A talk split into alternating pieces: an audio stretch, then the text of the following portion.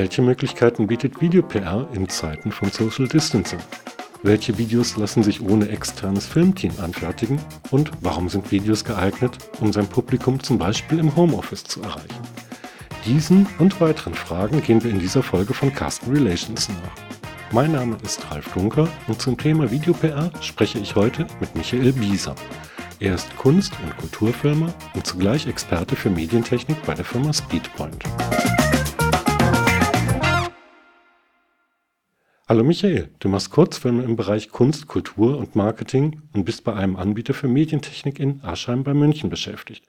Was bitte ist Medientechnik und wo besteht die Verbindung zu der Videoproduktion? Viele denken bei der Medientechnik zunächst mal äh, nur an Hard- und Software für die Herstellung von Medien. Aber der Begriff ist natürlich weiter gefasst. Wir bieten zum Beispiel Präsentationstechnik, interaktive Lösungen für Konferenzräume, Video- und Webkonferenztechnik an und natürlich auch die passende IT-Lösung.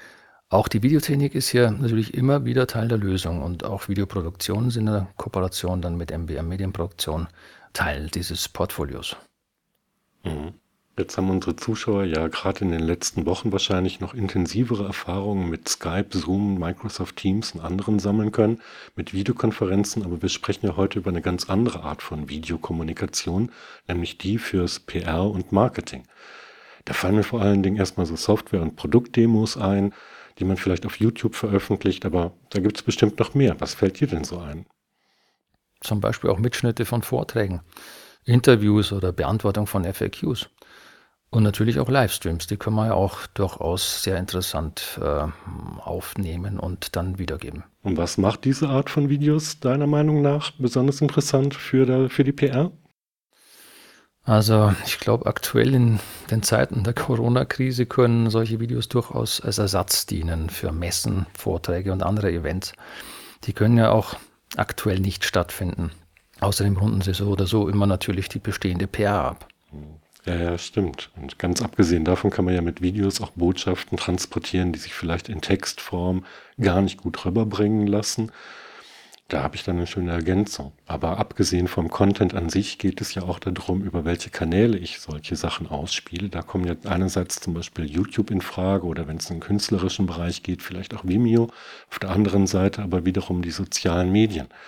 Wenn ich jetzt diese Kanäle adressieren möchte, wie muss ich denn da eigentlich rangehen und worauf muss man besonders achten? Also auch wenn das abgedroschen klingen mag und äh, wahrscheinlich auch nicht jeder den Vergleich mag, aber der Wurm muss dem Fisch schmecken und nicht dem Angler. Also es ist ganz, ganz wichtig von der Zielsetzung und vom Zuschauer her aus zu konzipieren. Was erwartet der Zuschauer? Wie viel Zeit bringt er mit? Und wie konsumiert er Videos? Auf welchem Kanal? Wer sich also bewusst auf YouTube-Videos anschaut, der hat äh, mit Sicherheit mehr Zeit als derjenige, der beim Durchscrollen seines Newsfeeds in, in LinkedIn auf ein Video stößt. Mhm. Jetzt, wo die Kontakte mit anderen Personen auf ein Minimum beschränkt sind, stellt sich aber natürlich auch die Frage, ob ich solche Videos auch ohne ein Filmteam auf die Beine stellen kann. Was denkst du denn, lassen welche Arten von Videos oder lassen sich überhaupt PR-Videos ohne einen Dienstleister produzieren? Teilweise schon, würde ich sagen. Also Software oder Produktdemonstration zum Beispiel, die kann man, glaube ich, ganz gut im Alleingang auch drehen. Ebenso FAQs. Also natürlich sollte man das Engagement mitbringen und die notwendige Einarbeitung nicht steuern. Aber es muss ja auch nicht unbedingt immer alles perfekt werden. Im Moment ist vor allem wichtig, dass man den Kunden oder den Kontakt zum Kunden nicht verliert und äh, auch einen Ersatz für Messen, Meetings und andere Veranstaltungen geschaffen bekommt. Das gilt übrigens auch für Vertriebstagungen, die ja heute auch virtuell stattfinden müssen. Mhm. Also auch hierfür kann man vorproduzierten Videocontent ganz gut und sinnvoll einsetzen. Wir haben jetzt gerade darüber gesprochen, dass es auch ohne Dienstleister geht, aber kann man denn auch Videos ganz alleine machen oder braucht man immer eine zweite Person? Ja, natürlich ist es für manche Arten von Videos besser, wenn sich zwei Personen den Ball dazu spielen können, auch vor der Kamera. Also zum Beispiel, wenn FAQs lebendiger dargestellt werden sollen, dann ist es besser, wenn einer den Fragesteller und einer den Antworteten übernimmt. Oft lockert es dann auch auf, wenn man äh, Texteinblendungen der Fragestellung von einer Stimme im Off, also einem unsichtbaren Sprecher oder unsichtbaren Sprecherin entsprechend da voranstellt. Aber FAQs oder sogar Livestreams, die kann man durchaus auch alleine produzieren. Bei den Livestreams ist es natürlich etwas schwieriger, weil die verlangen schon einiges an Routine. Außerdem wird es erfahrungsgemäß eher ratsam sein, ähm, dass sich hier mindestens eine zweite Person die Aufgabe auch mitteilt. Die kann dann zum Beispiel diese Kommentare der Zuschauer im Blick halten oder auch Fragen weiterreichen oder kann sich um die Kameraeinstellungen kümmern. Mhm. Bei Livestreams, da braucht man wahrscheinlich nicht nur viel Routine, sondern vielleicht auch eine ein intensiveres Marketing im Vorfeld, damit ich auch genügend Zuschauer beisammen habe, damit dann eben auch Fragen gestellt werden, damit das Ganze lebendig wird. Ist es denn zum Beispiel für einen Mittelständler noch handhabbar oder ist es zu aufwendig? Ja, aufwendig ist es natürlich schon. Ja. Es benötigt viel Vorbereitung, großen Marketingaufwand im Vorfeld und zudem ist der Ausgang ungewiss natürlich. Aber ist ja tatsächlich äh, einfacher, eine Offline-Produktion umzusetzen, denn die lässt sich halt vorproduzieren und erst dann vermarkten, wenn sie wirklich dann online gestellt wird.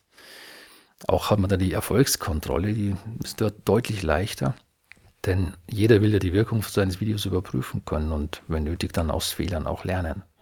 Und welche Videos eignen sich deiner Meinung nach besonders gut, um sie vorzuproduzieren?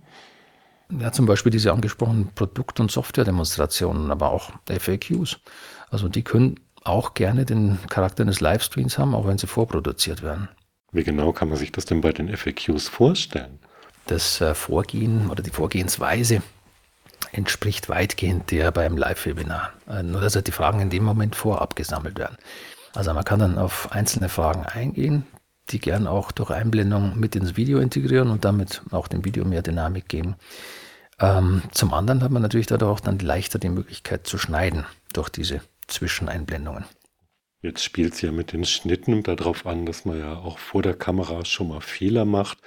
Gerade Menschen, die ja selten vor der Kamera stehen, ist meine Erfahrung, sind ein bisschen unsicher. Aber was bietet sich denn da eigentlich idealerweise für unsere Zuhörer an, um den richtigen Einstieg in die Videos zu finden? Ich denke, dass man sich vor der Kamera dann am besten verkauft, wenn man in seinem Metier ist. Also wenn man präsentiert, was man eigentlich im Schlaf beherrscht und wovon man überzeugt ist. Dadurch fällt es auch leichter, dann den Inhalt kurz, prägnant und vor allem überzeugend rüberzubringen. Es kann zum Beispiel eine Software-Demo sein, wie schon angesprochen, aber auch die Erklärung von USPs der eigenen Produkte oder der Dienstleistungen. Ja, das bietet ja auch den Vorteil, dass man die Aufnahmen wirklich ganz gut mehrfach anfertigen kann, hinterher die besten Passagen zusammenschneidet. Aber das verlangt natürlich auch ein bisschen Übung. Und ich glaube, was man nicht vergessen darf, B-Roll, damit dann eben keine ungünstigen Schnitte entstehen. Ja, ja, das ist richtig. Also die B-Rolls, die Zwischenschnitte, äh, auf denen dann der Darsteller oder Sprecher gar nicht zu sehen ist, die sind natürlich wichtig. Weil die sorgen einerseits für diese ja, optische Abwechslung und natürlich auch für ergänzende Informationen. Bei diesen B-Rolls kann man zum Beispiel Nahaufnahmen des besprochenen Produkts einblenden, äh, Gegenschüsse oder bei einer Produktvorführung auch gerne den, den Blick über die Schulter. Ähm, denselben Zweck kann man natürlich auch mit Grafikeinblendungen erfüllen. Im Schnitt sollte das Ganze dann natürlich sehr, sehr organisch wirken. Und ähm, da muss man natürlich dann darauf achten, dass sowohl die Sprache als auch die Videosequenzen selber keine Sprünge aufweisen. Aber im Videoschnitt haben wir ohnehin vielfältige Möglichkeiten. Wichtig ist meiner Meinung nach, dass man bei der Aufnahme darauf achtet, dass äh, man lieber einen Take zu viel aufnimmt. Also die Aufnahme nochmal wiederholt. Auch dann, wenn man denkt, schon eine ganz gute im Kasten zu haben.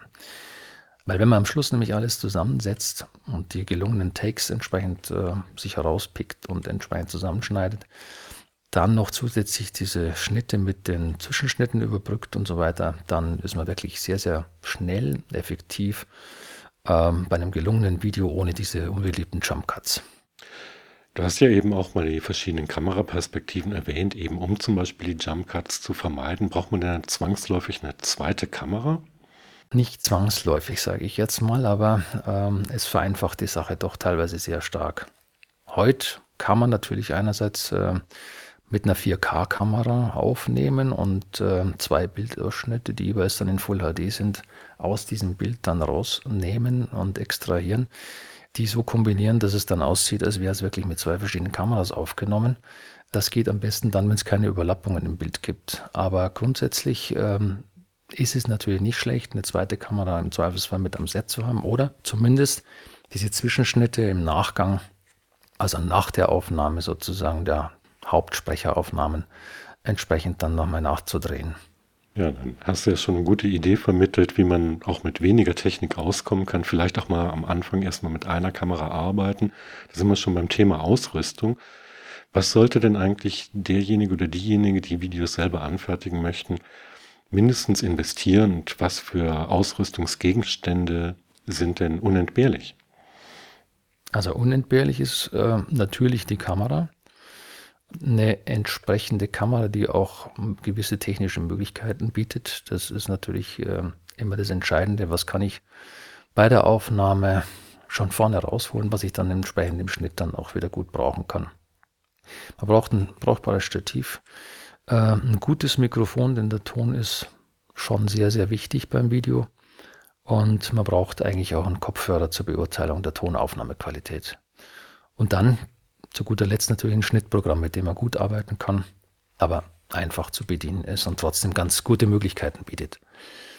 Man kann also davon ausgehen, wenn man das Ganze so zusammenrechnet, dass man eine Kategorie von gut 1500 Euro reinkommt, die man investieren sollte, um dann auch Freude mit seinem Equipment zu haben. Da haben wir ja auch ein paar Tipps zusammengetragen der Artikelserie, die wir beide da geschrieben haben bei Bloggen Relations.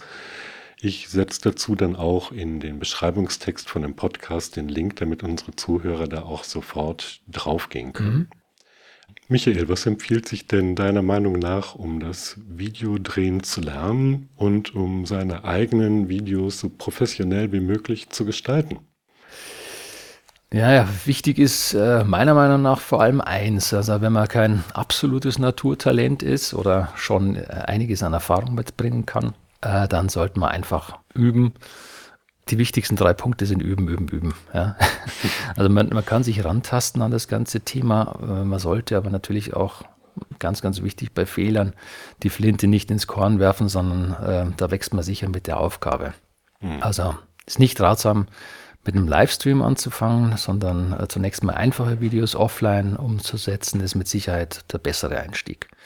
Dann, dann kann man das Misslungene aussortieren, das Vorhandene so lange optimieren, bis man wirklich ein ja, Produkt hat, ähm, mit dem man auch selber zufrieden ist. Und es ist sicher nicht verkehrt, äh, Personen, denen man vertraut, noch einen Blick drauf werfen zu lassen. Ganz wichtig meiner Meinung nach ist auf jeden Fall immer authentisch zu bleiben. Nicht versucht, in irgendwelche komischen Rollen zu schlüpfen, sondern ähm, schon auch immer man selbst bleibt. Und wichtig, Schwierigkeitsgrad und die Lernkurve wirklich möglichst äh, aufeinander anpassen. Wie gesagt, es muss nicht immer alles perfekt sein, schon gar nicht am Anfang. Ähm, und es müssen nicht alle Arten von Videos abgedeckt werden, denn nach dieser Corona-Krise, wenn es keine Restriktionen mehr gibt und so weiter, dann kann man ja auch sehr, sehr gerne wieder die Dienstleister wie du und ich mit ins Boot holen, die die Videos so umsetzen, dass man andere Formate wie Expertengespräche, Werksvorstellungen, Imagevideos und das ganze andere Portfolio dann wieder mit aufnehmen kann. Ja, dann hast du uns ja auf jeden Fall eine Menge Tipps gegeben, wie man auch mit Video-PR durch die Krise kommt und das überbrücken kann, um den Kontakt zu seinen Kunden zu halten. Ich danke dir ganz herzlich. Sehr gerne. Danke auch. Sie hörten Carsten Relations, dem Podcast von Press Relations. Weitere Informationen zum Thema finden Sie zum Beispiel in unserem Blog auf der Website blog.press-n-relations.de. Abonnieren Sie uns und verpassen Sie keinen unserer Tipps und Tricks rund um Marketing und Medienarbeit. Bis zum nächsten Mal.